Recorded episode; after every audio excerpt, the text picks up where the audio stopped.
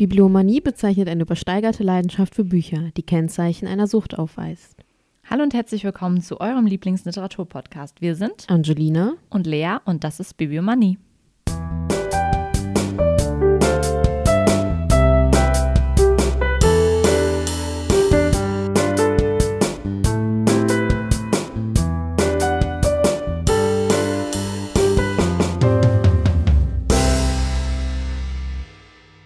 So, bevor wir sagen, worum es geht. Vielleicht sollten wir erstmal Hallo sagen. Ach so, hallo. Wir haben ja gesagt, hallo und herzlich willkommen, so, haben ja, wir stimmt. gesagt. Stimmt, fangen wir an. Ich setze mich nochmal, warte mal, ich sitze nicht richtig hier. Ich war so versteift für diese. Für diese locker leichte Folge. Genau. mm. Ja, äh, wir spielen erstmal unser kleines Spiel. Heute ist H wie Herkunft dran.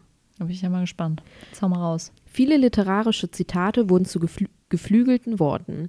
Doch oft, übrigens ist da auch ein kleiner Rabe, das fand ich jetzt mit geflügelt witzig. Ah, echt? Doch, ja. Doch oft weiß man gar nicht, woher sie eigentlich stammen. Kennst du einige dieser Quellen? Tut mir leid. Ähm, so, was nehme ich denn?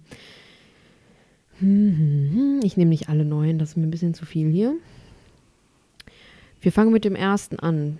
Das erste Zitat. Das ist ein, Klammer auf, zu, Klammer zu, weites Feld. Also das ist ein zu weites Feld. Und daher soll ich jetzt wissen, wo das herkommt. Ja. Ist das nicht total allgemein? Und das ist jetzt auch ein Sprichwort? Ja, das ist scheinbar. Also ich Oder ist das, mal, ist das ein Sprichwort ist das jetzt einfach nur das ist einfach nur ein Zitat? Satz. Satz. Toll. Also da tut mir leid, aber da bin ich jetzt wirklich raus. Das ist von Fontane aus Effi Briest. Ja, okay, aber das ist doch jetzt wirklich ein bisschen. Also, äh, ja, das ist, äh, ich, warte mal. Das übersteigert mein Guck mal, das ist, als Wissen. zweites ist auch einfach Schnee von gestern. Das ist einfach ein Schnee von gestern. Aber da weiß ich tatsächlich auch nicht, woher es kommt. Nö, ich auch nicht. Ich dachte, Frau das wäre einfach. das ist gut. Nee, das ist von Ballade der Frauen von einst von François Villon. Okay, krass. Also das sind, äh, tut mir leid, aber es tut mir leid, ich habe eine schlechte Karte ausgewählt, fällt mir gerade auf. Ich dachte, das wäre cool. Ich dachte, jetzt kommen halt so geflügelte. Ich dachte, es sind auch länger, also die Zitate sind ein bisschen eindeutiger. Mhm. Hm. Ja.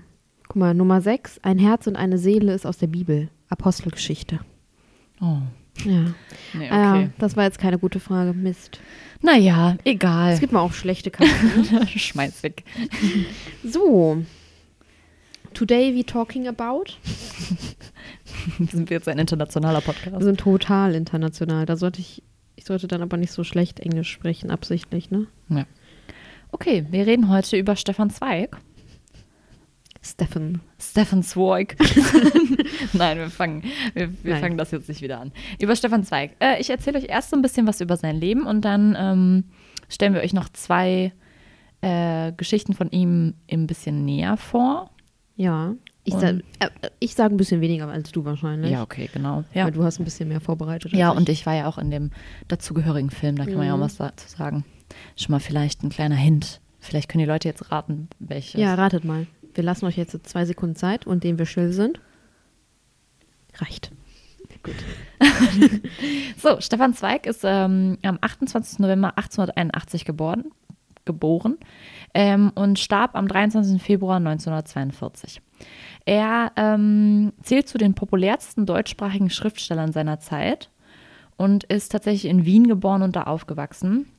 Ähm, was auch vielleicht wichtig zu sagen ist, ähm, dass die Familie Zweig sich nicht als religiös angesehen hat. Und er hat auch irgendwann mal gesagt, er wäre eher, also Zitat Jude aus Zufall. Habe ich auch gelesen. Ja, genau. Er ähm, hat an der Wiener Uni ähm, Philosophie studiert, hat aber tatsächlich ähm, eher für oder lieber für den Feuilleton der neuen freien Presse geschrieben. Habe ich auch gelesen. Und ähm, seit 1897 wurden auch Gedichte von ihm in diesen Zeitschriften veröffentlicht. Und 1901 ist dann sein erster Gedichtband Silberne Seiten erschienen. 1904 ähm, ist dann seine erste Novelle erschienen, Die Liebe der Erika Ewald. Und 1904 hat er dann tatsächlich auch seine Dissertation über die Philosophie des Hippolyte Taine geschrieben.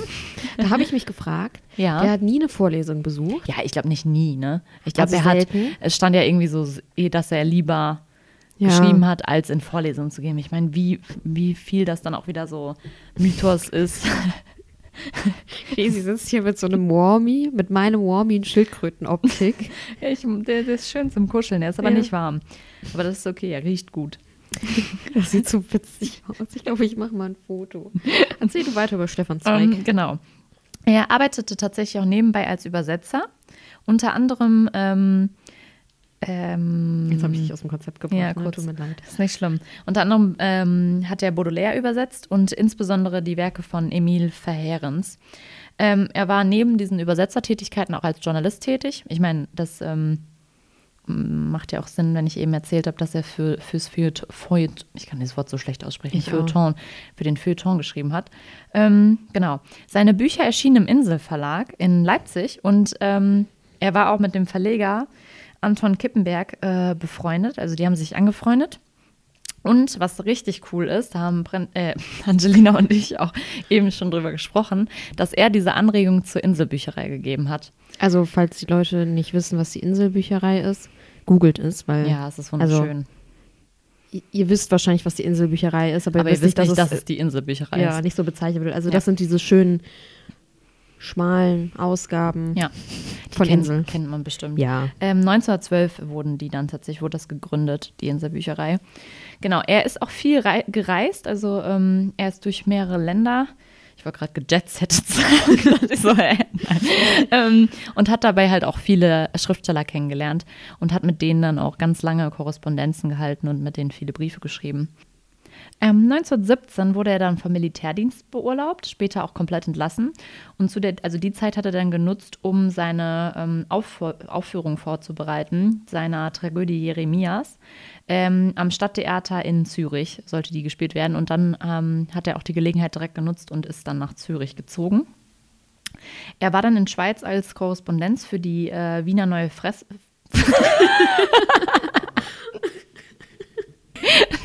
Ups, das war ein guter Versprecher. Vielleicht ein freudscher Versprecher. Mm. Ähm, also, er war in der Schweiz dann als Korrespondenz für die Wiener Neue Freie Presse, das wollte ich sagen, tätig und hat da auch ähm, immer wieder seine humanistischen Partei- und machtpolitischen Interessen halt ähm, auch äh, in seinen Texten und so dann. Ja, der war ja auch so können. für ein, für ein äh, quasi EU. Genau, ja. Also für so ein gemeinsames, also Europa als eins, aber Genau. nicht so, wie es jetzt ist, sondern eher so humanistisch. Das habe ich auch mir irgendwo aufgeschrieben. Also er wollte ja irgendwie ein, ein geistig. ein geistig vereintes Europa. Genau, ja. genau, das war das, was er wollte. Und ähm, das hat er halt dann immer auch wieder ausgedrückt in seinen Sachen, die er geschrieben hat. Ähm, genau, er hat auch äh, für die deutsche, äh, für die deutschsprachige Zeitung Peter, nee, Pesterloid, Entschuldigung, geschrieben und ähm, hat sich während des Ersten Weltkriegs auch ähm, einer Gruppe angeschlossen, die für den Frieden immer gestritten hat, habe ich gelesen. Ähm, da waren unter anderem auch James Joyce, Annette Kolb, Fritz von Unruh und äh, Hermann Hesse drin. Und ähm, er ist nach dem Ersten Weltkrieg dann nach Kriegsende wieder nach Österreich zurückgekehrt. Genau, da hat er sich dann in Salzburg, hat er, also er hat sich während des Kriegs in Salzburg ein kleines, das Passing, Paschinger Schlössel gekauft am Kapuzinerberg, ähm, um das dann halt zu bewohnen. Äh, 1920 hat er dann geheiratet, Friederike Winternetz. Ähm, die war vorher auch schon mal verheiratet und hat dann zwei Töchter in die Ehe gebracht.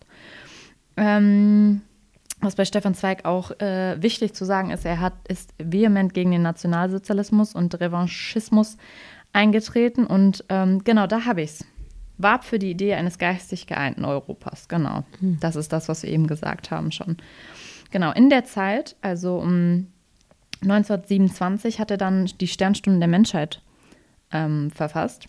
Das ist eins seiner erfolgreichsten Werke, finde ich auch sehr interessant. Ich habe es noch nicht gelesen tatsächlich, aber das sind ja so kleine, also es sind halt so äh, große Schritte in der, in der Geschichte, die er in so Kurzgeschichten Uh, verfasst hat. Genau. ist das in meinem Gesamtausgabending drin? Ja, ich glaube schon. Cool. Genau.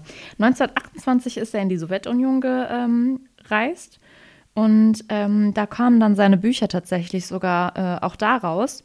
Und äh, wer dafür gesorgt hat, war Maxim Gorki. Ich weiß nicht, ob der dir was sagt. Das ist auch ein ziemlich bekannter Autor. Ich habe den Namen gelesen, als ich mich auch so ein Mhm. bisschen und dachte so, wieso habe da nicht weitergelesen?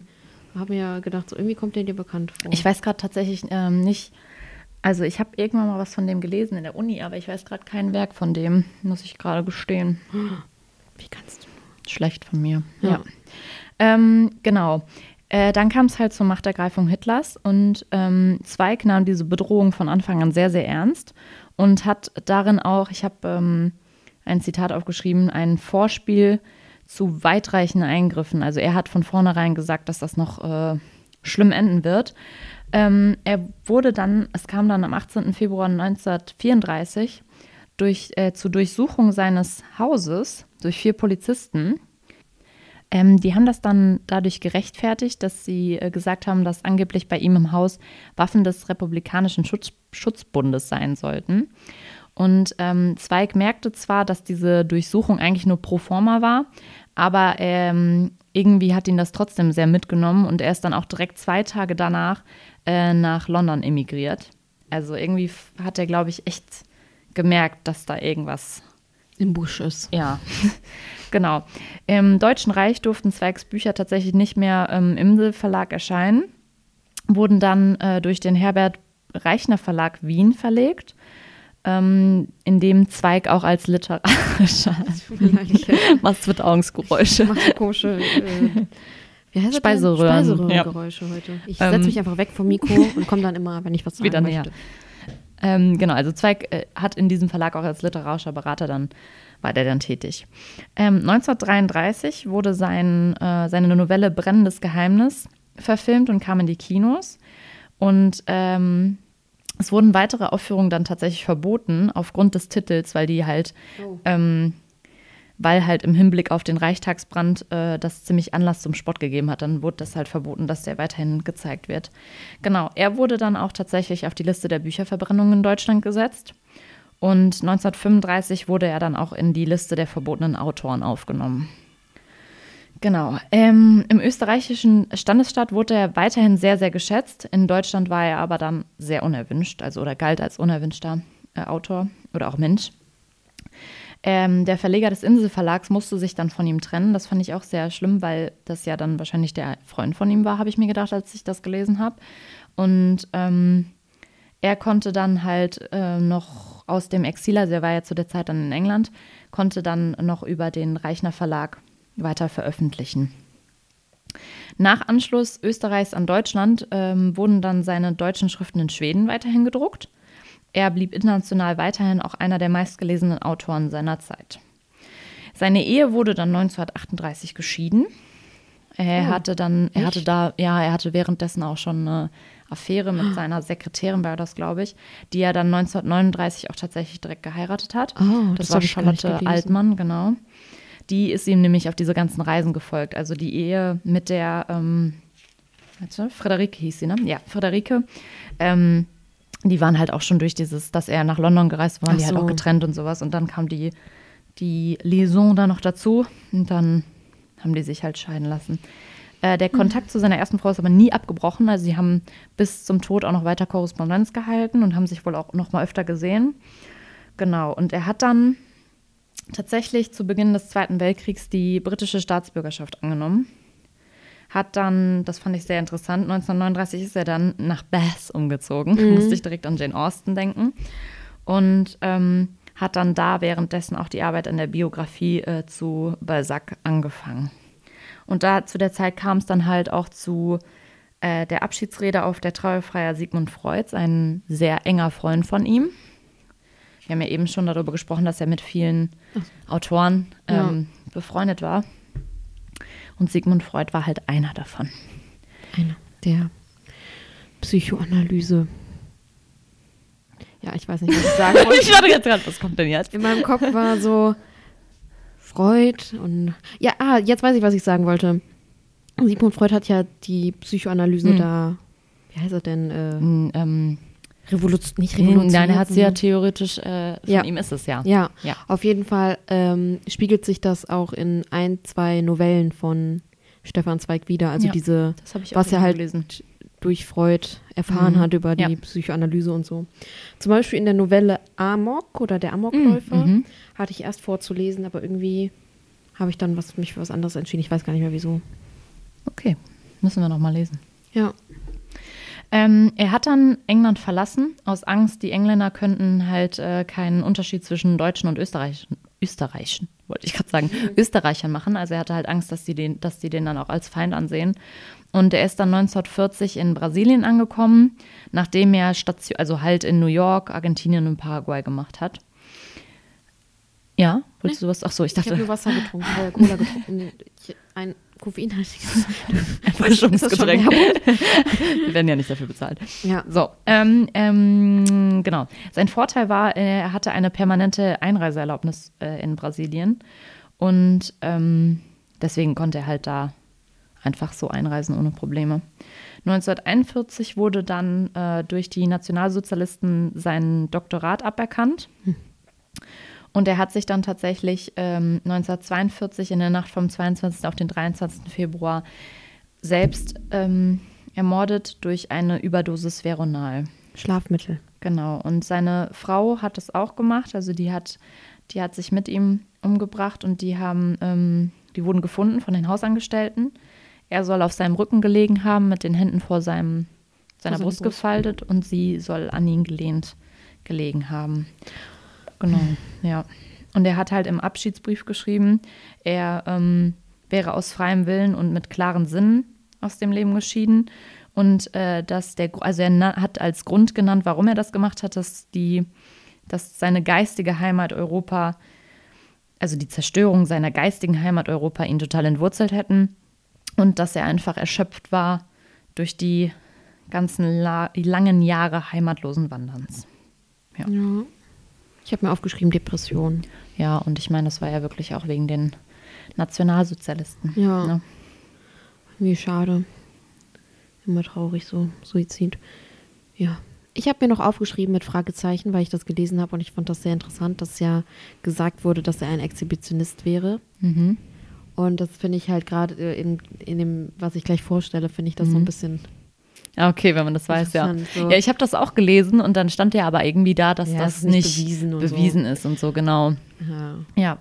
Ähm, genau, was halt noch zu seinem Werk allgemein zu sagen ist, es ist eine hohe Dichte an Novellen, also er hat ganz, ganz viele Novellen geschrieben und halt auch historisch basierte Erzählungen, also wie dann zum Beispiel Sternstunden der Menschheit oder halt diese ganzen Biografien, die er geschrieben hat. Marie Antoinette und so.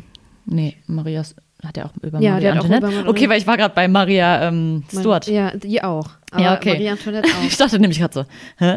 Ja. Ja. und was ich richtig cool finde, da muss ich jetzt noch einen kleinen Fun-Fact sagen, bevor wir Fun in, den, äh, in, die, in die Werke reingehen.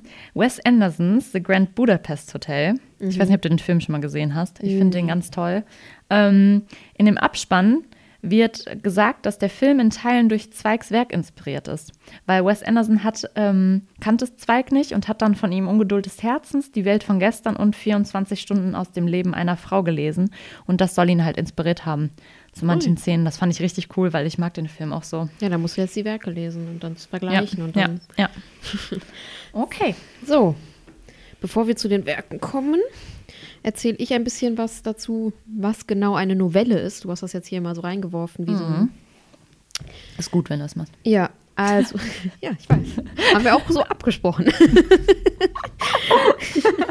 Ist gut, dass du dich an unseren Plan hältst. Ja.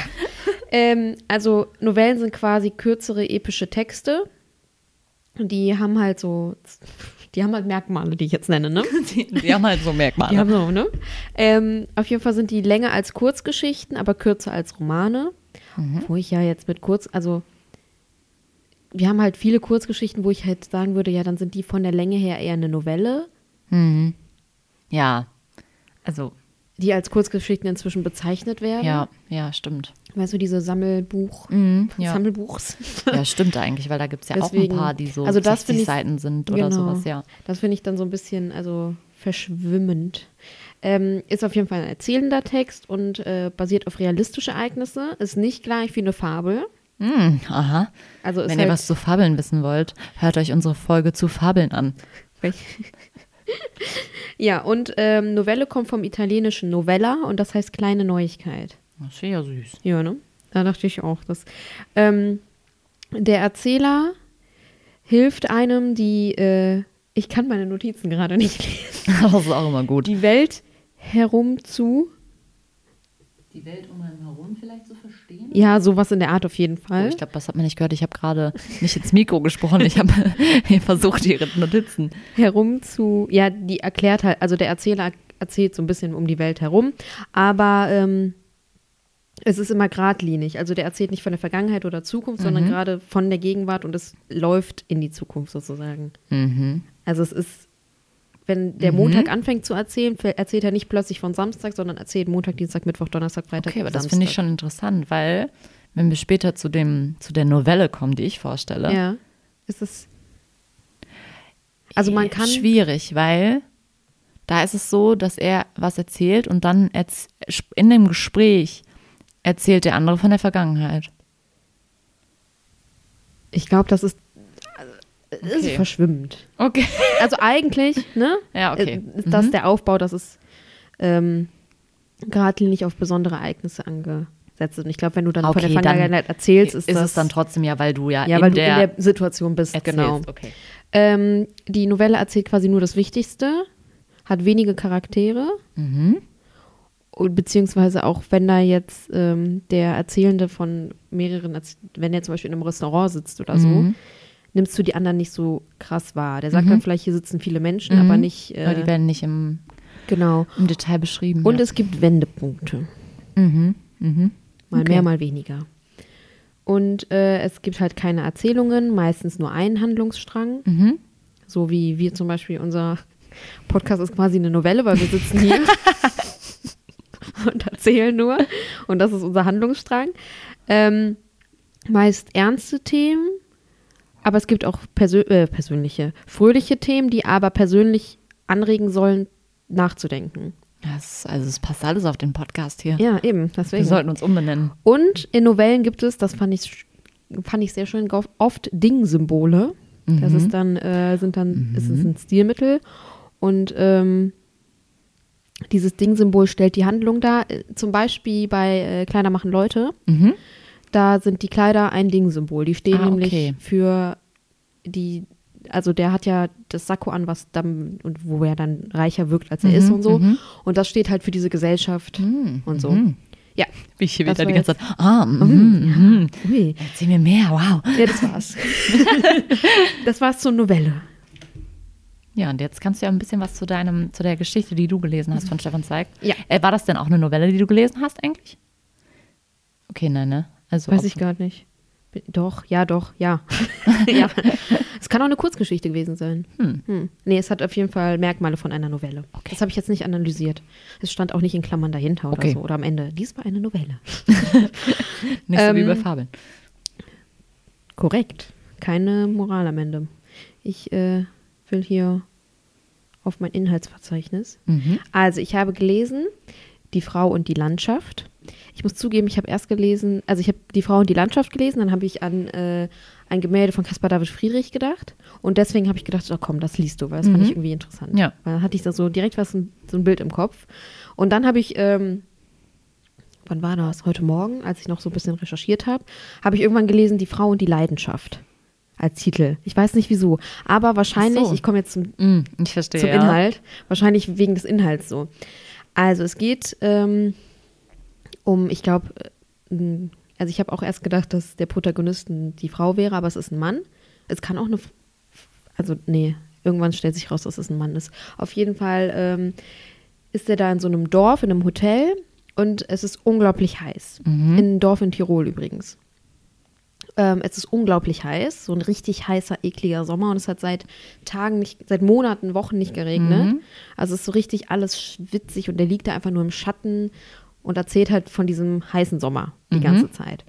Und dann ähm, ziehen dunkle Wolken auf, also an den Bergen, du siehst so die Dolomiten und ähm, dann ziehen so plötzlich, also kommt ein Windstoß und das ist ja echt, oh wow, ein Windstoß. Seit Tagen kein Wind mehr gespürt so. Und dann ziehen so dunkle Wolken auf und dann blitzt es einmal und dann steht plötzlich hinter ihm eine Frau, ein Mädchen, ein Mädchen, ich betone ein Mädchen und die sagt dann ähm, halt so, ja, äh, kann es nicht endlich mal regnen? Okay. Aber nichts anderes. Sie Mhm. steht dann nur so, guckt in die Wolken, wie alle anderen, die dann plötzlich, alle anderen, also viele Baraki, Bara, Bara, Verbarrikadieren sich. Verba verbarrika barrika barrikadieren. Nein. verschließen ihre Fenster und so. Was ist denn los mit uns? Upsi. Ähm, verschließen ihre Fenster und so. Ähm, weil halt ein Gewitter ja aufzieht, Mhm. scheinbar. Ähm, und sie sagt halt, ja, kann es nicht endlich mal regnen, so von wegen so, Mhm. damit es hier mal. Dann äh, blitzt es und das Mädchen ist weg, dann im nächsten Augenblick. Das klingt ein bisschen nach einer Gruselgeschichte, aber sie ist halt einfach reingegangen.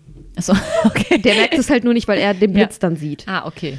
Und ähm, dann verziehen sich die Wolken aber wieder. Okay. Ja. Finde ich schon ein bisschen creepy.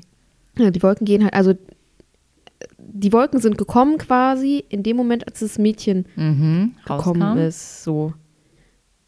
Aber es gibt keine Magie in, in Novellen, ne, übrigens. Okay. Das ist hier nichts, Magisches, aber es ist so ein bisschen symbolträchtig. Ähm, auf jeden Fall geht sie dann wieder rein und er sieht dann diesen Blitz und dann gehen die Wolken aber weg Mhm. und es hat nicht geregnet, das heißt, es ist immer noch schwül.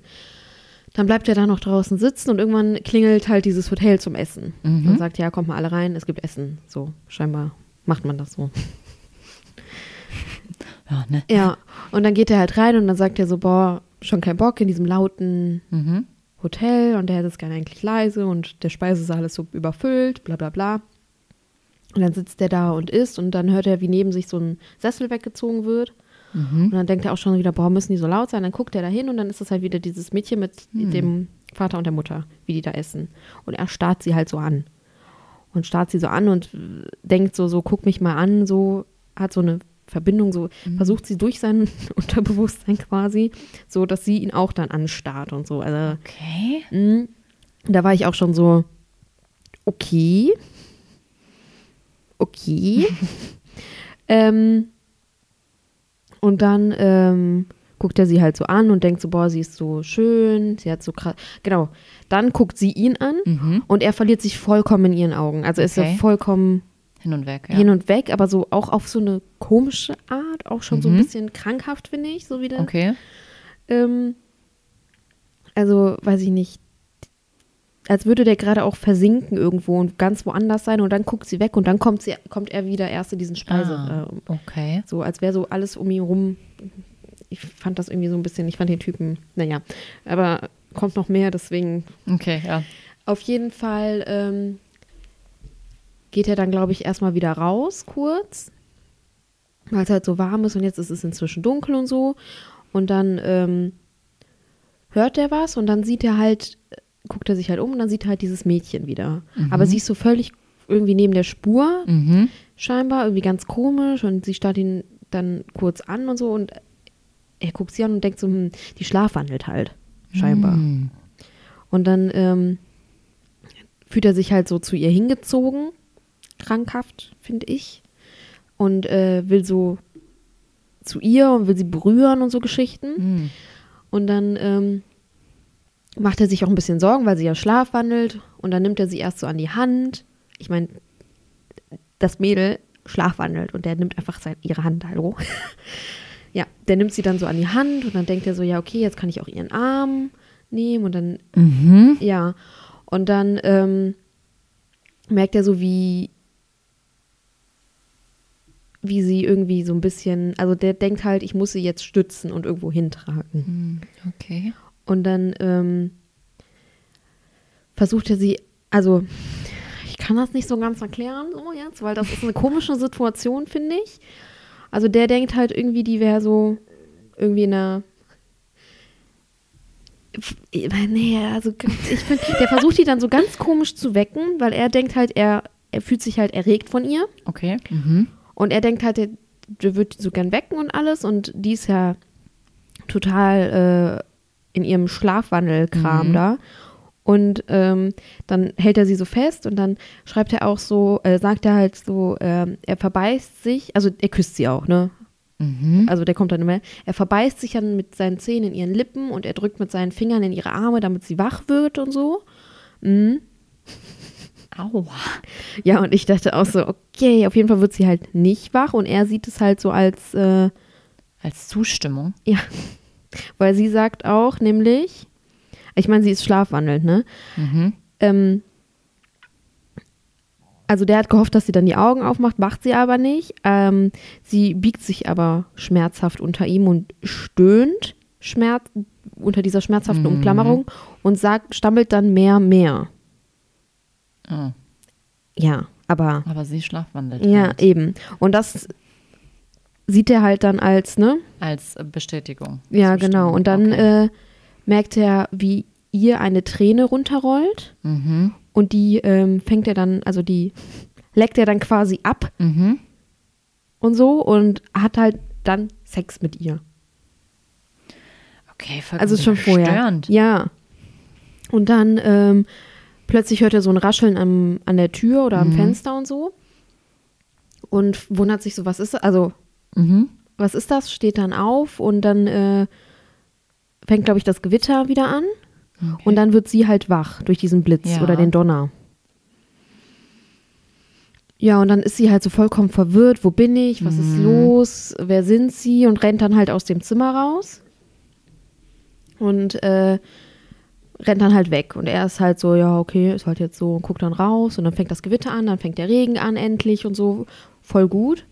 Und dann sagt er halt so, ja, äh, es war halt nicht nur dieses Mädchen, sondern sie war halt die Natur und wie der schwüle Sommer und so. Und Der schwule Sommer ist jetzt vorbei. sie war quasi vorher dieser schwüle Sommer und er hat diesen schwülen Sommer gelöst durch. Ja, also so interpretiere ich das, wenn ich das gelesen habe. Wenn das jemand anders interpretiert, gerne mir schreiben, aber Schön, dass du dachtest, du liest so eine harmlose, schöne Geschichte. Ja, ich Hast an dachte- Caspar David Friedrich Ja. gedacht und jetzt nicht so eine Geschichte Ja. über Vergewaltigung. also oh wirklich, es war irgendwie, der hat sie dann halt angeguckt und hat halt gesagt, so, sie war halt quasi die Natur und bla und okay. Äh, und dann am nächsten Morgen sieht er die, glaube ich, wieder beim Frühstück, aber Mhm. sie rafft es irgendwie nicht, Okay. wer er ist und so. Und ja, ich habe halt kurz dann versucht zu äh, recherchieren dazu. Und das Einzige, was ich gefunden habe, war eine kurze Inhaltsangabe zu, ja, das sind zwei Menschen, die miteinander schlafen, während sie auf den Regen warten. Und ich dachte so, Okay. nein, Nee. dieses Mädchen war, war nicht anwesend. ja, ja, weil sonst hätte sie, also Die hat es ja ist auch ja ganz nie- klar, aber dann hätte sie ja auch morgens beim, Ja, ja, eben. Also die dann wäre sie halt auch nicht weggerannt. Nein, die war auch ich, verwirrt am Ende und die war auch, also die, die ganze, ich musste das auch zweimal lesen. Also. Mhm. Also den ganzen Abschnitt, das ist, das sind ein paar Seiten. Das musste ich einfach nochmal lesen, weil Mhm. ich erst nicht begriffen habe, ob ich das jetzt wirklich Mhm. verstanden habe. Ja.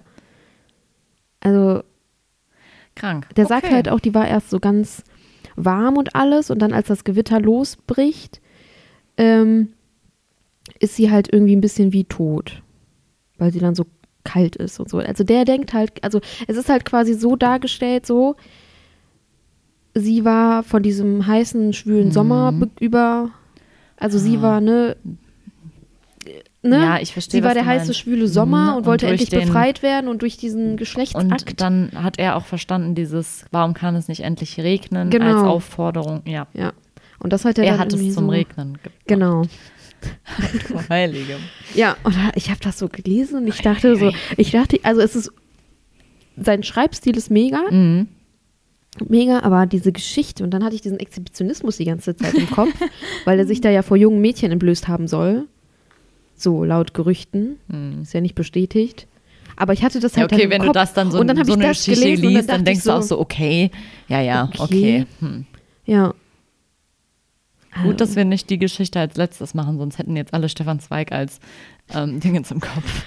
Nee, also das, ich muss auch noch was anderes lesen, auf jeden Fall, Ja. weil das hat mich jetzt, also die Geschichte äh, war ja auch kurz, jetzt nur 20 Seiten oder Mhm. so. Aber in den 20 Seiten hat er was rausgehauen, du. Ei, ei, ei. Also, oh Gott. Na Ja, gut. Naja, dann. Äh, okay, dann erzähl- erzähle ich jetzt mal was über die Schachnovelle. Uh, ich lehne mich mal zurück. Ja, ich habe äh, kurz noch äh, was zu allgemein zu dem Werk. Er hat es halt ähm, 1941, 42 im brasilianischen Exil geschrieben. Es ist sein letztes und zugleich bekanntestes Werk. Ähm, die Erstausgabe in deutscher Sprache erschien posthum am 7. Dezember 1942 äh, in Buenos Aires in limitierter Auflage von 300 Exemplaren. In Das ist Europa bestimmt teuer. Wenn du so eins jetzt noch irgendwo findest. Mhm. Hätte ich gern. Ja. In Europa würde, wurde sein Werk äh, dann 1943 im Stockholmer Exilverlag von Gottfried Beermann Fischer verlegt. Fischer, Fischer. Hm, Ich glaube, das ist Fischer Fischer. Ähm, mittlerweile sind in Deutschland 1,2 Millionen Exemplare verkauft. Also es ist, 1,2 Millionen? ja, Wow. ich meine, das wird ja heutzutage auch noch viel. Also es ist ja auch, Ist ja auch Schullektüre. momentan ist ja auch Schullektüre. Finde ich aber auch sehr, eine sehr gute Schullektüre. Als ich das äh, jetzt gelesen habe vor kurzem, dachte ich mir so, finde ich auch, also ist irgendwie, also ich finde, Stefan Zweig kann man sehr, sehr gut lesen. Ne? Ja, ich fand auch, also konnte ich gut runterlesen, ohne jetzt so Ja, zu denken, so, boah, ist das langweilig Genau, oder boah, und ist das sehr schlecht. anstrengend oder man versteht, also ich finde, man versteht halt auch gut, worum es gehen soll. Also ho hoff Hoffentlich, ja, ja. ne? Ähm, ja, und ich habe auch irgendwie gelesen, ich habe doch dieses ähm, Literaturbuch da, wo wir mal was draus fotografiert haben. Da stand auch irgendwie drin, dass äh, Stefan Zweig echt gut ist, wenn man anfangen will mit Weltliteratur, weil man den so einfach lesen kann. Ja, genau. Äh, kurz zum Inhalt von der, von der Schachnovelle. Ähm, das Ganze spielt auf einem Passagierdampfer von New York, der von New York nach Buenos Aires fährt. Und ähm, der Ich-Erzähler trifft da auf einen, ähm, also der Ich-Erzähler weiß, dass auf dem Stampfer der äh, Welt. Stampfer? Auf dem Dampfer. Ich wollte erst Schiff sagen und dann wollte ich Dampfer sagen, habe ich Stampfer gesagt. Auf dem Dampfer. Auf dem Dampfer der äh, Schachweltmeister Mirko Centovic, ich hoffe, ich habe es jetzt richtig ausgesprochen, ähm, ist. Und ähm, der interessiert sich halt voll dafür, findet es total interessant, möchte eigentlich auch gern mit dem reden, aber ähm, der ist äh, sehr eigen. Also der Schachweltmeister ist ähm, sehr zurückgezogen und es wird auch kurz erzählt, ähm, dass der halb Analphabet war und äh, in der Schule halt, also der war in der Schule total sehr eigen sozusagen und die haben halt gedacht, der wäre einfach komplett dumm, um es mal so zu sagen. Und äh, dann hat sich irgendwann rausgestellt, dass er halt einfach mega gut Schach spielen kann. Und dann hat er sich halt so hochgearbeitet zum Schachweltmeister. Und auf dem Schiff ist auch der wohlhabende Tiefbauingenieur und der möchte unbedingt gegen diesen Cen- Centovic äh, spielen. Und dieser Centovic lässt sich dann auch drauf ein, natürlich gegen Geld. Und die spielen dann eine Partie und er macht die natürlich alle total fertig. Und dann wird das Spiel durch Dr. B unterbrochen. Dr. B, einfach Dr. nur B. Punkt. Mhm, genau, Dr. B. Punkt. Ähm, und der steht halt da und sagt irgendwie so, halt, stopp, machen Sie den und den Zug. Und ähm, dadurch, also das, also der bringt dadurch den Centovic halt total aus dem, aus dem Konzept, weil der nicht damit, bringen. damit rechnet, dass jemand wirklich einen Zug macht, mit dem er nicht rechnet, gerechnet hat. Mhm. So, ähm, danach kommt dann ein Gespräch mit dem Ich-Erzähler, äh, dem, mit der, nein, ein Gespräch des Ich-Erzählers mit Dr. B, in dem Dr. B äh, seine Lebensgeschichte sozusagen erzählt. Und ähm, der war äh, Vermögensverwalter des österreichischen Adels und Klerus und der ähm, wurde dann tatsächlich von den Nazis verfolgt, als sie dann Österreich besetzt haben und sollte halt ähm, sagen, wo dieses ganze Vermögen liegt.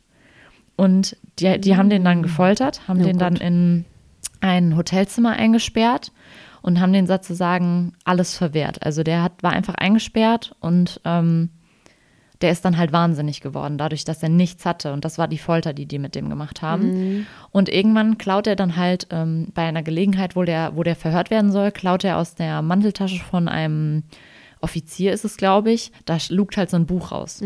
Und der nimmt das halt und ist so voll so, ja, jetzt habe ich endlich was zu lesen. Und das ist halt ein Schachspiel. Ähm, nee, wie nennt man das? Schachspielführer? Nein. So ein, so ein Reiseführer für Schachspiele. so wo die Schach. ganzen, ja, wo die ganzen, also so Schachanleitungen, wo ganz viele berühmte Spiele drin stehen und wie die Züge. Und das ist das Einzige, was er halt dann hat. Und dann fängt er halt an, die ganze Zeit darin zu lesen, die ganzen Dinge in seinem Kopf durchzugehen. Und das geht dann so weit, dass er irgendwann in seinem Kopf gegen sich selber spielt. Mhm. Oh Gott. Und das führt dann dazu, dass er eine Persönlichkeitsspaltung bekommt. Genau, und ähm, er nennt das Ganze dann auch eine Schachvergiftung. ja, das ist ein bisschen, ähm, ähm, aber bringt es halt irgendwie voll auf den Punkt. Und er greift dann irgendwann auch den Zellenwächter an, schlägt das Fenster ein und hat sich dadurch dann an der Hand verletzt und kommt dann halt deswegen in, ins Krankenhaus. Und der Arzt, der ähm, ähm, diagnostiziert dann eine Unzurechnungsfähigkeit. Also eigentlich macht er das halt auch, um ihn zu schützen, damit er nicht wieder zurück in die Zelle muss. Und ähm, genau, er erzählt dann halt auch dem, dem Herrn, dass er eigentlich vorher nur irgendwie im Gymnasium Schach gespielt hat und seitdem auch nie eine richtige Partie Schach gespielt hat. Und ähm, die wollen halt die ganze Zeit, dass er dann gegen den Schachweltmeister spielt. Und er sagt halt eigentlich so, ja, nein, ich möchte das nicht, weil mhm. ich Angst davor habe, was dann passiert. Und äh, er macht dann auch aus, ja, eine Partie und danach muss ich aufhören sozusagen, mhm. Um halt zu gucken, wohin das führt. Und dann kommt es am Ende der Novelle auch dazu, dass die gegeneinander spielen. Mhm. Und in der ersten Partie ist alles eigentlich noch einigermaßen gut. Mhm. Aber in der zweiten Partie, also er lässt sich dann, also irgendwann sagt der Schachweltmeister dann so, ja, lass uns noch eine zweite Partie spielen.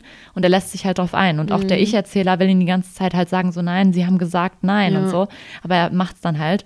Und dann passieren wieder diese ganzen Dinge, die auch vorher bei ihm passiert sind. Also er verfällt wirklich wieder in diesen Wahn und sowas. Mhm. Genau, und ähm, es ist halt echt irgendwie richtig gut gemacht. Ich fand es richtig gut geschrieben und ich fand auch die Idee halt irgendwie sehr, sehr gut, dass das in dieser Folter, dass diese Kombination aus der Folter und diesem ja. wirklichen Nichts, dazu passt auch unser Endzitat richtig gut, mhm. dass, ähm, dass das echt dann dazu dieser, dieser vollkommenen zu diesem vollkommenen Wahnsinn gekommen ist. Und was ich auch ähm, interessant fand, Zweig soll kaum Ahnung von Schach gehabt haben. was ich richtig interessant finde, weil es wirkt einfach so nicht. Man denkt halt schon so, ja, okay, der muss halt schon wissen, wie man Schach hatte der einen Reiseführer für Schach da liegen. Wahrscheinlich, ja.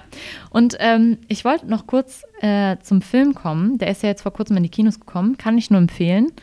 Ähm, aber ich empfehle jedem, geht einfach zehn Minuten vor Ende aus diesem Film raus, weil das Ende ich verstehe es nicht. Haben sie es schon wieder verkackt? Ja. Das ist wie damals bei der Falcolini. Das Ende, Falcolini, Leute, alle, wenn ihr die, den noch guckt, letzten fünf Minuten, spart euch die. Und bei, der, bei dem Film ist es auch so. Ich dachte mir echt so, boah, nee, komm. Nein, warum? Haben die wieder irgendwas. Das war einfach wieder so, ähm, also die hätten einen Punkt gehabt, da finde ich, hätte es enden können, dann wäre alles gut gewesen. Und dann kam noch so dieses, wir müssen jetzt noch betonen, dass er verrückt geworden ist. Oh, so total klischeehaft und total. Nee, es war einfach too much. Halt es war vom, too much. es war too much, ja.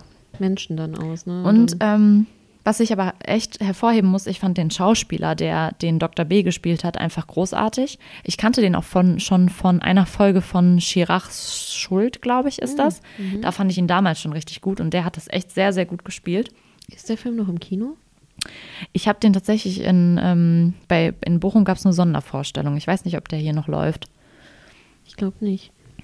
Ich hab, wir wollten, hatten überlegt, mhm. ins Kino zu gehen und ich habe geguckt und ich glaube, wann ja. war das denn? Das ist noch nicht so lange nee, her, zwei, ne? drei Wochen. Hm. Vielleicht wird ich ja nicht gespielt. Aber ich muss auch sagen, der Film war schon sehr anders. Also ich habe erst den Film gesehen und dann das Buch gelesen und es gab schon viele Unterschiede. Also allein. Ist aufs Ende schlechte Unterschiede oder?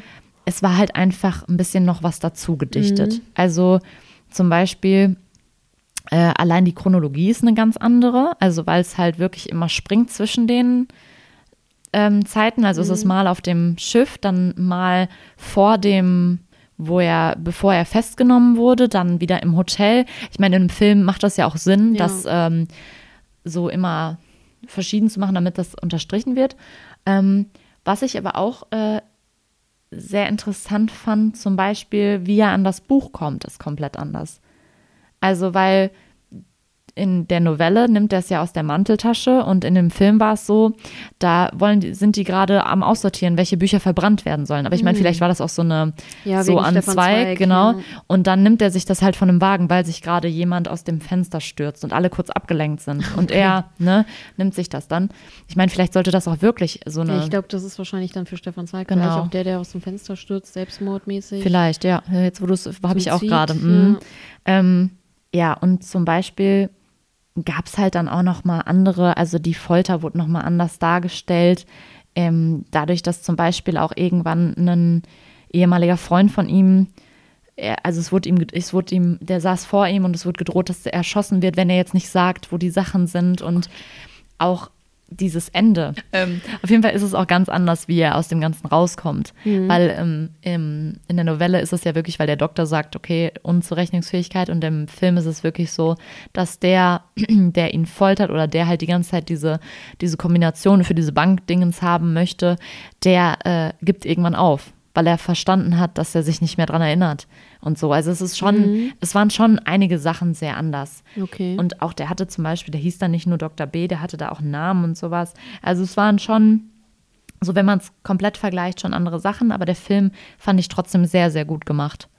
Es waren halt Kleinigkeiten, wo ich mir dachte, okay, Hätte man weglassen können ja, oder das Ende, also das, das. Ich finde es aber schlimm, wenn ein Ende. Ich hasse es. ich hasse das ja auch. Und Also- ich bin ja echt, also wirklich, das Ding war, es wäre nicht mal ein, nicht mal ein, ein schlimmes Ende gewesen. Also klar, er war verrückt und alles, das ist ja schlimm genug. Ja. Aber es war so ein, er ist dann in die Freiheit und ich finde, da hätten die halt den Punkt setzen können. Und dann kam halt nochmal dieses, ah nee, das war einfach zu, für mich zu trivial. Ja, passt das? Ich weiß es nicht. Doch, das war zu trivial irgendwie. Also wirklich, wenn ihr den Film anguckt, wirklich die letzten zehn Minuten müssen nicht sein. Nehmt euer Popcorn und geht einfach. Ja, Das sollte Statement genug sein. ja, ja. Ah, ich glaube, habe ich jetzt alles gesagt, was ich erwähnen wollte? Ich glaube schon. Ja, ich glaube schon, ja. Aber das ist wirklich, ich kann die Novelle nur empfehlen. Ist auch sehr, ähm, ist auch nicht so äh, lang. Nee, ich habe gerade mal geguckt, ich habe ja hier. Ja, ich glaube 60 Seiten, um die 60 Seiten ist die lang. Dann ist es auf meinem E-Reader doppelt so lang. Echt? Oh. Ja, da ist immer eine Seite in zwei Seiten. Ja, okay. Ich meine, guck mal, wie klein das ist. Hm, ja, okay. Aber kann man echt, ich finde Stefan Zweig, ich hatte vorher noch nie was von ihm gelesen und ich bin jetzt echt irgendwie so ein bisschen angefixt. Gut, dass wir beide die Gesamtausgaben haben. Mhm. Gesammelte Werke. Nicht gesamte Werke, gesammelte Werke. Ja. Okay. Ja, das ähm, war es dann mit Stefan Zweig. der Folge heute, wollte ich eigentlich sagen. Auch mit Stefan Zweig. Und von mir ist es ein Tschüss. Bis zum nächsten Mal. Bekanntlich erzeugt kein Ding auf Erden einen solchen Druck auf die menschliche Seele wie das Nichts.